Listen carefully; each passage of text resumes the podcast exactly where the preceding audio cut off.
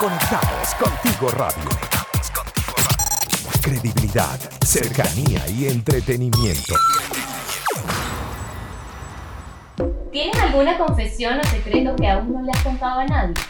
¿Sabías que tenemos más cosas en común de lo que crees? Si Confesiones será tu espacio para conversarlo con un toque diferente, junto a la psicóloga Conchita Torres.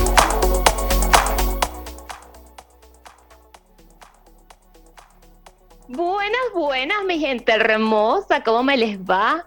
Feliz viernes, que tengan un excelente fin de semana. Bienvenidos nuevamente a este programa llamado Si Confesiones, un espacio donde estaremos conversando sobre temas cotidianos de una manera fresca y con el carisma que me caracteriza. Hoy tenemos el honor de tener un invitado increíble, un hombre bastante polémico en redes sociales, amante de la psicología y con una voluntad social maravillosa. Es mi queridísimo Alberto Barradas, mejor conocido en redes como Psicovivir. ¿Cómo estás, Alberto? Conchita, es un honor para mí estar en tu programa, de verdad que eh, no, no, tengo tanto tiempo para andar en la radio, así que escojo en dónde voy a aparecer y cuando tú me invitaste, dije inmediatamente, pues claro, ¿cómo voy a decir que no? Es un gran honor para mí, de verdad, muchísimas gracias por invitarme. Gracias a ti, Alberto. Le recuerdo que estamos bajo la producción y dirección de Maylin Naveda y en los controles Omar Ángel Duque. Y quien les habla, Conchita Torres, arroba Conchi en todas las redes sociales. Ahora vamos a comenzar porque estamos con el tiempo justo y la gente quiere saber de ti, Alberto. Quieren saber, quieren conocerte, a pesar de que eres bastante abierto en redes sociales. Eh, vamos a ver qué podemos descubrir que tal vez no digas mucho por las redes. Vamos a ver. Cuéntanos un poco de ti, o sea, brevemente para las personas que, que no te conocen, cuéntanos qué haces, qué te gusta hacer, cuánto tiempo tienes acá en Chile. Bien, bueno, soy psicólogo, psicólogo clínico, graduado en Venezuela, hace ya no me acuerdo cuántos años. Este, tengo en Chile tres años. Em, me vine por seis días a dar una conferencia y me quedé tres años y creo que seguiré quedándome. creo que seguiré quedándome.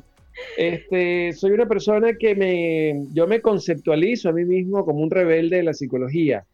Yo, yo creo y es una creencia nada más, todavía no sé si eso es un hecho, creo que estamos haciendo una, una rebeldía dentro de lo que implica la psicoterapia, la forma de establecer la psicoterapia y la manera de difundirla. Cuando digo rebeldía es porque, bueno, de hecho yo fui el primer psicólogo en Venezuela que se atrevió a dar consultas online cuando yo vivía en Venezuela. No existía nadie que hiciera eso y yo fui el primero. Y también fui el primero que empezó a utilizar las redes como un mecanismo de difusión de su trabajo. Entonces, en ese sentido, eh, di como la apertura o abrí la puerta ¿no? A, todos estos aspectos en Venezuela, porque ya en el mundo existían ese tipo de cosas. Y de alguna forma hemos ido evolucionando en estos 10 años que llevamos en, este proceso de redes sociales y, todo este asunto. Hemos venido evolucionando y nos hemos convertido, hoy en día somos una empresa que se llama Psicovivir Internacional, este, somos la empresa más grande a nivel de Latinoamérica en temas de atención online, con más capacidad de atención, con más psicólogos contratados este, a nivel mundial. Entonces, bueno, creamos, creamos eso y estamos en eso. Entonces, eso soy y eso hago. Maravilloso. Mira, ya que estás hablando de rebeldía, ¿desde cuándo eres rebelde? Mire, yo soy rebelde, eh, creo que desde, desde la adolescencia, porque yo fui un niño, yo fui un niño bastante obediente. De hecho, fui un niño, yo fui monaguillo, ¿no? Este, oh, de verdad, eso, no, eso no se cree. sí, sí, fui monaguillo y fui muy, muy creyente y yo iba a ser cura. Bueno, de hecho, como la mayoría de los monaguillos tienen esa fantasía, ¿no? Yo, yo quería ser cura, este, y bueno, debido a que más o menos a los 10 años, 9, entre 10 y 11 años, eh, realmente sufrí eh, abuso sexual de un cura. Eso rompió para mí mis ilusiones, rompió mis fantasías y, de alguna manera pues ya no, no se acabó. Ya cuando llegué a, la pubertad este, y ya al inicio de la adolescencia, definitivamente creo que ese trauma del abuso sexual, más mis comportamientos, mis conductas, y toda una serie también de distorsiones que yo tenía dentro de mí mismo, pues trajeron como que yo fuera un rebelde. Eh, que primero, primero era un rebelde como malo, ¿no? Era un rebelde eso que hacía maldades, medio psicópata, ¿no? Con un rasgo psicopático ahí medio, medio fuerte. Y eso me duró bastante, eso me duró bastante, me duró ya entrar a la adultez, este, más o menos te diría como hasta los 24, 25 años. Este, Sí, sí, fue un hombre de verdad que hay, hay, varias cosas de las cuales me arrepiento en mi vida, ¿no? De, de cosas que hice durante esa, esa temporada. Ya después la rebeldía la canalicé en aspectos más positivos y, sin duda alguna, pues creo que hoy en día utilizo la, rebeldía más como un elemento de ayuda y liberación, tanto mía como la de los demás, que como para hacer cosas negativas o, malas, como, como sí, sí me pasó en el pasado. Ok, eso está interesante. ¿Y de qué cosas te arrepientes? A ver, cuéntanos algo que hayas hecho en tu proceso de rebelde. Bueno, eh, hay varias cosas que he contado en redes sociales.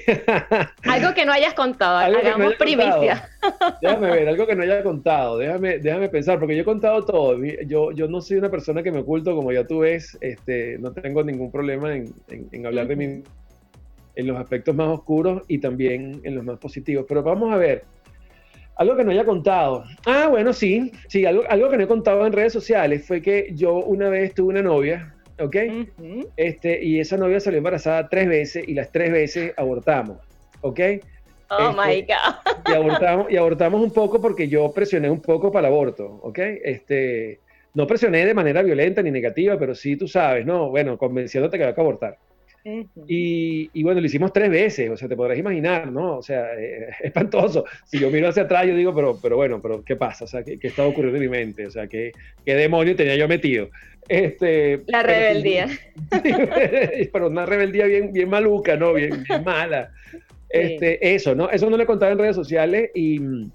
Porque bueno, evidentemente eh, eh, eh, el aborto, hoy en día yo no soy una persona proclive al aborto, entiendo el aborto, lo comprendo, entiendo sus motivaciones, este, pero si tú me preguntas a mí si yo estoy de acuerdo con el aborto, yo diría que no, porque yo fui yo fui una de las personas que utilizó el aborto de la manera como, como no se debe hacer, me explico, o sea, eh, eh, tratando de salir de un problema, tratando de salir de un rollo, reincidiendo y convirtiendo eso como una especie de deporte, ¿ok? Entonces, de alguna forma, sería totalmente inmoral hoy en día, eh, en mi madurez, estar diciendo, yo estoy de acuerdo con el aborto. O sea, cuando yo mismo me, me di cuenta del mal uso de eso, ¿ok? Entonces, en ese sentido, hoy más bien soy todo lo contrario en ese, en ese sentido. Ok, ok. Y hablando de hijos, yo sé que tú tienes una hija preciosa, hermosísima.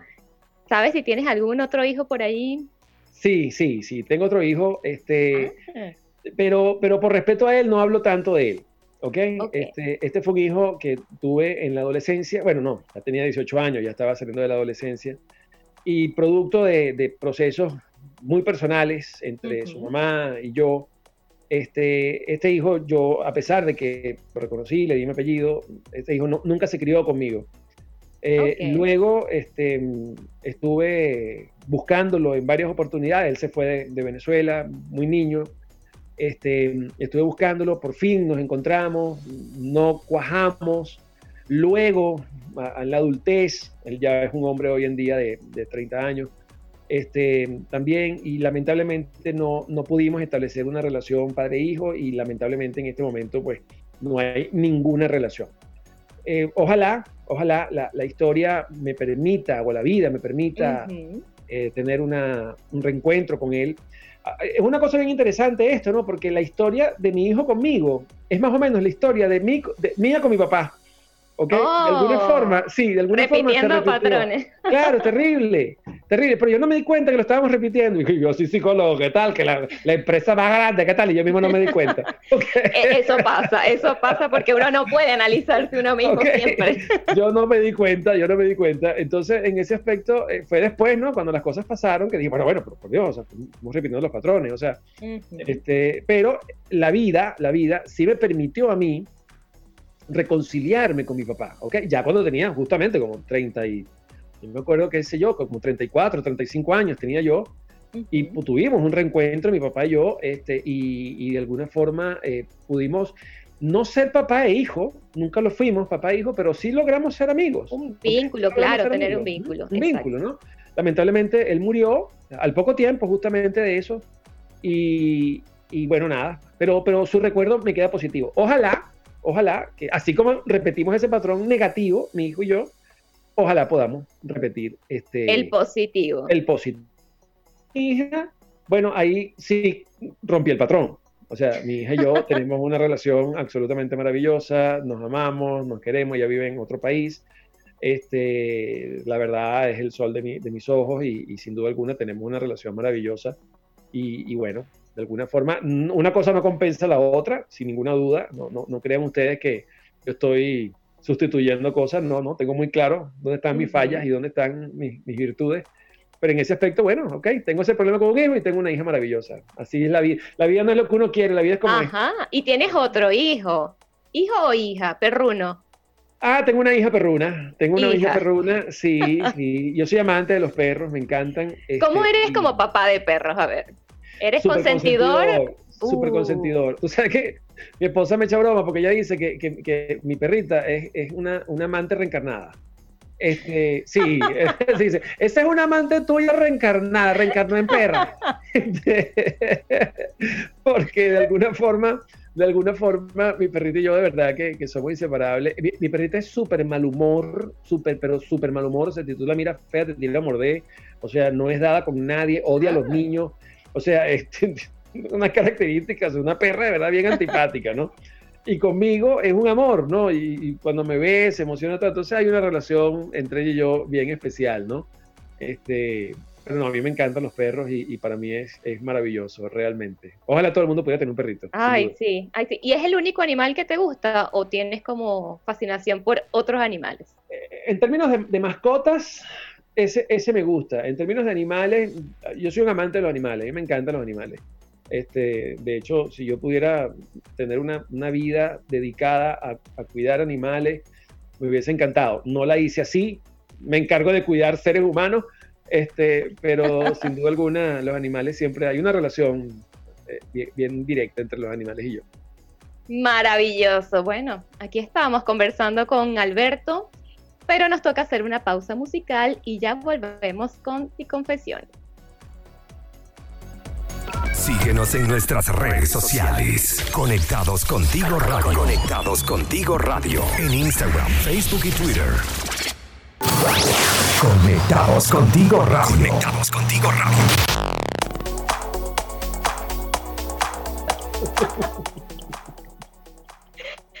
Y volvemos, mi gente hermosa, a las confesiones del día. Si te estás conectando, recuerda que puedes escucharnos por YouTube y Spotify versión podcast en Conectados Contigo Radio. Bueno, esto está súper interesante y Alberto está on fire, está confesándolo todo.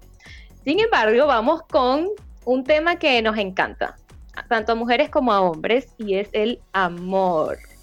¿Cómo te, cómo te preparas para el amor? Para las preguntas de amor, Alberto.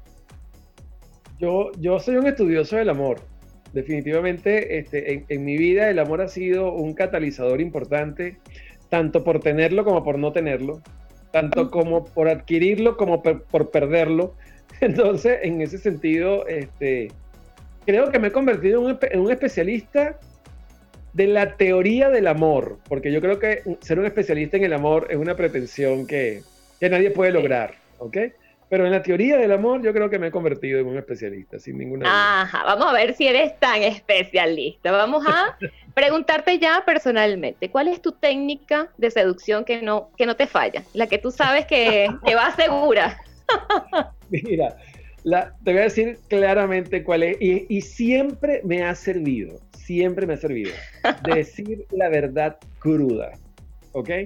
O sea, no existe, no existe, y te lo digo en tu programa y también es primicia, no existe mujer sobre la tierra que haya tenido una relación conmigo que diga que yo le mentí. Eso no existe. Ah, buenísimo, ya bueno, recomendación para todos los hombres que están escuchando y mujeres también, sean crudos con la verdad y sigan los pasos de... ok, mire. He la verdad por más cruda que sea, la verdad sobre mí, ¿ok? Este sobre, sobre mí, sobre mis intenciones, sobre lo que busco, sobre lo que quiero, este, sobre mis condiciones, casado, divorciado, soltero, las condiciones en las que he estado. nunca he mentido al respecto a la hora de, querer algo con alguien. ¿Ok? Jamás he mentido. Yo creo que eso ha sido ese es el gancho. Eso no falla. Sí, bueno, efectivamente nos encanta que nos digan la verdad, porque estamos tan acostumbrados a que no sea así que valoramos muchísimo esa sinceridad. ¿Y cómo eres siendo romántico? ¿Eres romántico? Mira, tú sabes que yo creo que antes era más. O sea, hoy en día, hoy en día no, yo creo que no soy tan romántico. Creo que más bien soy cariñoso, ¿ok? Este, pero realmente el tema romanticismo, o sea, todo este tema poético, bucólico, antes sí lo era. Antes sí lo era, ¿ok? Del tipo que te manda una cartica, que te dice una cosa. Eh, sí, sin duda alguna.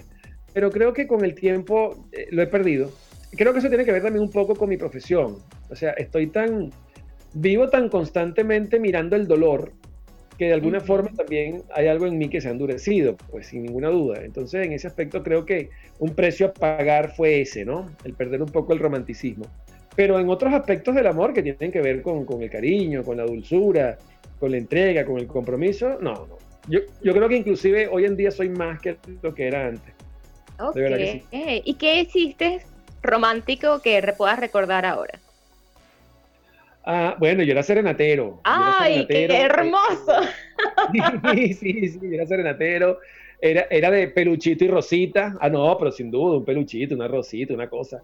Escribía poemas, escribía poemas. Yo, a mí me da pena eso, porque yo, yo veo los poemas que yo escribía y digo, pero tú, escribías mal, ¿vale? y tú pensando que te lo estabas comiendo y lo que estaba era escribiendo una locura ahí.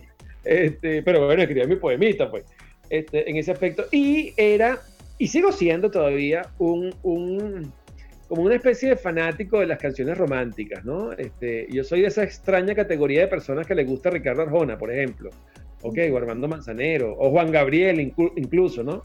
Entonces, este, tengo esa vena por ahí, o sea, yo, me emociono escuchando esas canciones y, me gusta esa cosa. O sea, dedicabas canciones. Sí, sí, como no, claro, claro, un millón de veces. La canción hablaba por ti. Ajá. ¿Y qué es lo más vergonzoso que te pasó en una cita?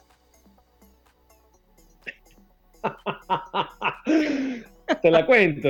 ¿Será que Por te la favor, la gente lo quiere escuchar. te la voy a contar, pues. Eh, estaba, estaba con una chica, bueno, fíjate tú, estaba con la mamá de mi hija, estaba con pero en ese momento no era la mamá de mi hija, ¿ok? Este, era mi novia. Y estábamos, habíamos salido de una, de una discoteca que estábamos en una discoteca, salimos y yo le fui a llevar a su casa. Y resulta que yo me sentía mal del estómago, oh. al, salir, al salir de la discoteca. Y cometí un error importante, o sea, en vez de ir al baño en la discoteca, este, no, yo aguanté, yo dije, no, bueno, yo la llevo y, y le fuimos para mi casa, pues, ¿ok? y bueno, no pasó así. Ok, no pasó así. Resulta que este, saliendo de la discoteca nos montamos en el carro y en la mitad del camino, pues nada. Imagínense lo que ocurrió. Pues. Y bueno, tuviste que casarte con ella porque ni modo, ¿cómo, cómo haces? Yo, creo, yo creo que esa fue, la, esa fue el precio. Me explico, bueno, mira, ya que te calaste esta vaina, bueno, coño, ¿qué me queda? Pues casarme contigo. O sea, no, no queda otra, pues, ¿ok? O sea, tú te imaginas, o sea, un tipo que es novio tuyo y de verdad, me disculpa la impresión, coño, pero que se caguen los pantalones saliendo contigo, coño. Eso no tiene nombre, ¿ok? Bueno, a mí me pasó. Eso es lo más vergonzoso en la vida que me ha pasado con, una, en una cita alguna es que yo creo que es lo más vergonzoso que le puede pasar a alguien en una cita. No, no, terrible, terrible, terrible. De verdad que yo me acuerdo de eso. Primera vez que lo cuento, primera vez que lo cuento. ok, y está de verdad bastante vergonzoso. Muy vergonzoso, muy vergonzoso. menos mal que ella vive, menos mal que ella, ella no sabe, mi ex esposa, este, tenemos buena, muy buena relación, pero menos mal que ella no sabe, no, no sabe esta entrevista y no la está escuchando porque si no estaría, se divorciaría de mí otra vez. si sabe que estoy hablando de ok, ¿y qué es lo más raro que has hecho por amor? Lo más raro que he hecho por amor. A ver, Raro, así como raro. No, no, he sido, he sido bien, bien normalito. Este, ah, no, mentira, mentira, sí, claro que sí.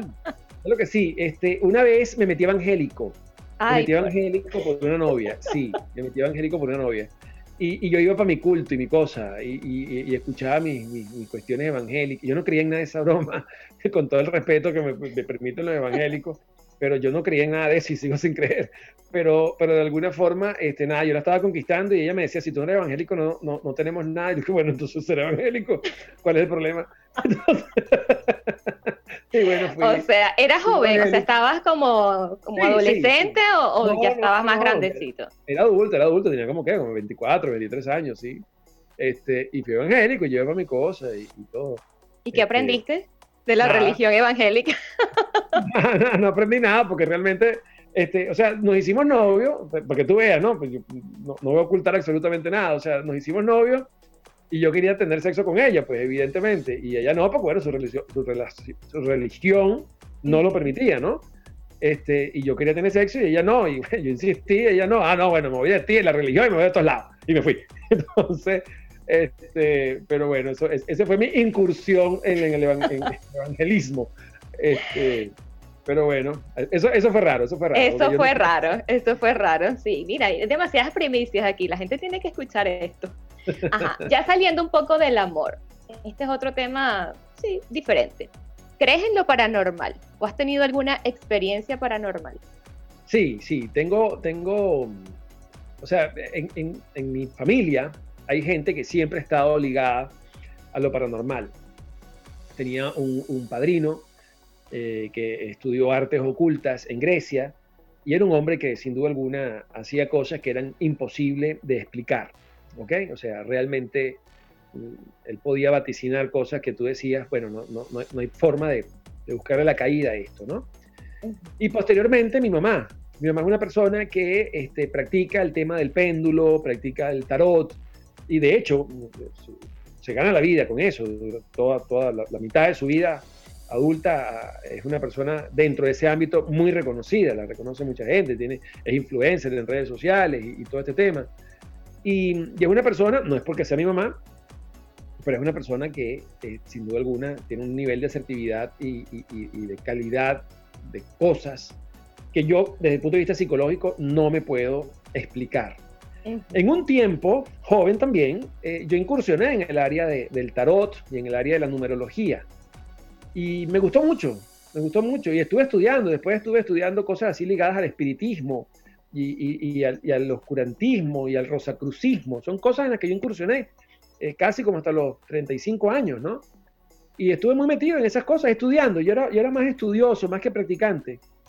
Y pude ver cosas, sin duda alguna, que me, llamaron muchísimo la atención y que estoy claro de que eso estaba sucediendo, o sea, no era sugestión, no era mentira, no era estupideces, sino eran cosas reales que estaban sucediendo, pero que no tenían una explicación que pudiéramos darle una explicación lógica, racional o psicológica. Hoy en día, no es que yo no crea, ya insólito decir eso, claro que sí, pero no practico nada al respecto. O sea, estoy bastante alejado. Le dejé eso a mi mamá. Dice, mamá, esa es tu, esa es tu área. La mía es la psicología. La mía es la psicología. Entonces, este, y, y, sin duda alguna, evidentemente, pues hay cosas que no nos podemos explicar, por una parte. Y otra cosa que tampoco nos podemos explicar es la cantidad de estafadores y de mentirosos que trabajan con eso. Que viven de esto. Viven de eso y que echan a perder la labor de la gente que con honestidad, con veracidad, este, respetan y, practican este tipo de cosas. Entonces, de alguna forma, es como cuando conseguir a alguien que realmente tenga estas capacidades, es como buscar una aguja en un pajar. O sea, realmente eso no es una cosa eh, que todo el mundo pueda hacer o que todo el mundo haga y, y nada pienso que hay mucha y mucho, mucha cosa. Pero sí, evidentemente, claro, claro que creo, claro, sin duda. Ok, y brevemente, ¿qué nos puedes decir de alguna de esas experiencias que, que tú viviste y presenciaste en carne propia? Mira, eh, cuando yo, estudiaba una cosa que se llama espiritismo cardesiano. El espiritismo cardesiano es una ciencia, una pseudociencia que nació en, en Francia, que era el estudio de lo que se llaman las mesas parlantes. O sea, una serie de personas invocando un espíritu y resulta que la mesa se movía sola y daba como ciertos mensajes. Los golpecitos de la mesa, ese tipo de cosas. De ahí nace un poco la, la ouija o ese tipo de, prácticas, ¿no? Eh, yo estudié porque hay mucha literatura al respecto y hay todo un movimiento, sobre todo en Europa, hay un movimiento bien importante sobre el espiritismo cardesiano. Cardesiano porque su promotor se llama Alan Kardec, ¿ok? Entonces por eso se llama espiritismo cardesiano y bueno, había, era una pseudociencia porque era como el estudio sistematizado, metodológico de los fenómenos mediúmnicos, ¿ok? Los fenómenos de conexión con, con fallecidos, con muertos, ¿ok? Con espíritus. Okay. Llama espiritismo. Me tocó a mí presenciar, me tocó a mí presenciar en una sesión de estas eh, la aparición de un, de un, aura, pues, o sea, de, una entidad, ¿ok? Eh, que bueno, que fue vista por todos nosotros, pues éramos cinco personas que estábamos ahí reunidos, con los ojos abiertos, la luz prendía, ¿ok? Y se apareció esa wow. vaina, todos nos chorreamos, pues. miedo, miedo. y nos veíamos la cara. ¿Tú estás bien? Sí.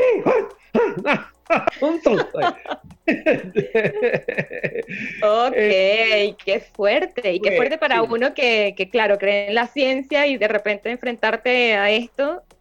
Sí, no, no, no, muy fuerte, muy fuerte. Yo siempre he pensado, siempre he pensado que, que hay un tema eh, que no nos podemos explicar. Y hay, y hay otra experiencia, quiero contarla, porque también es un homenaje, contarla es un homenaje.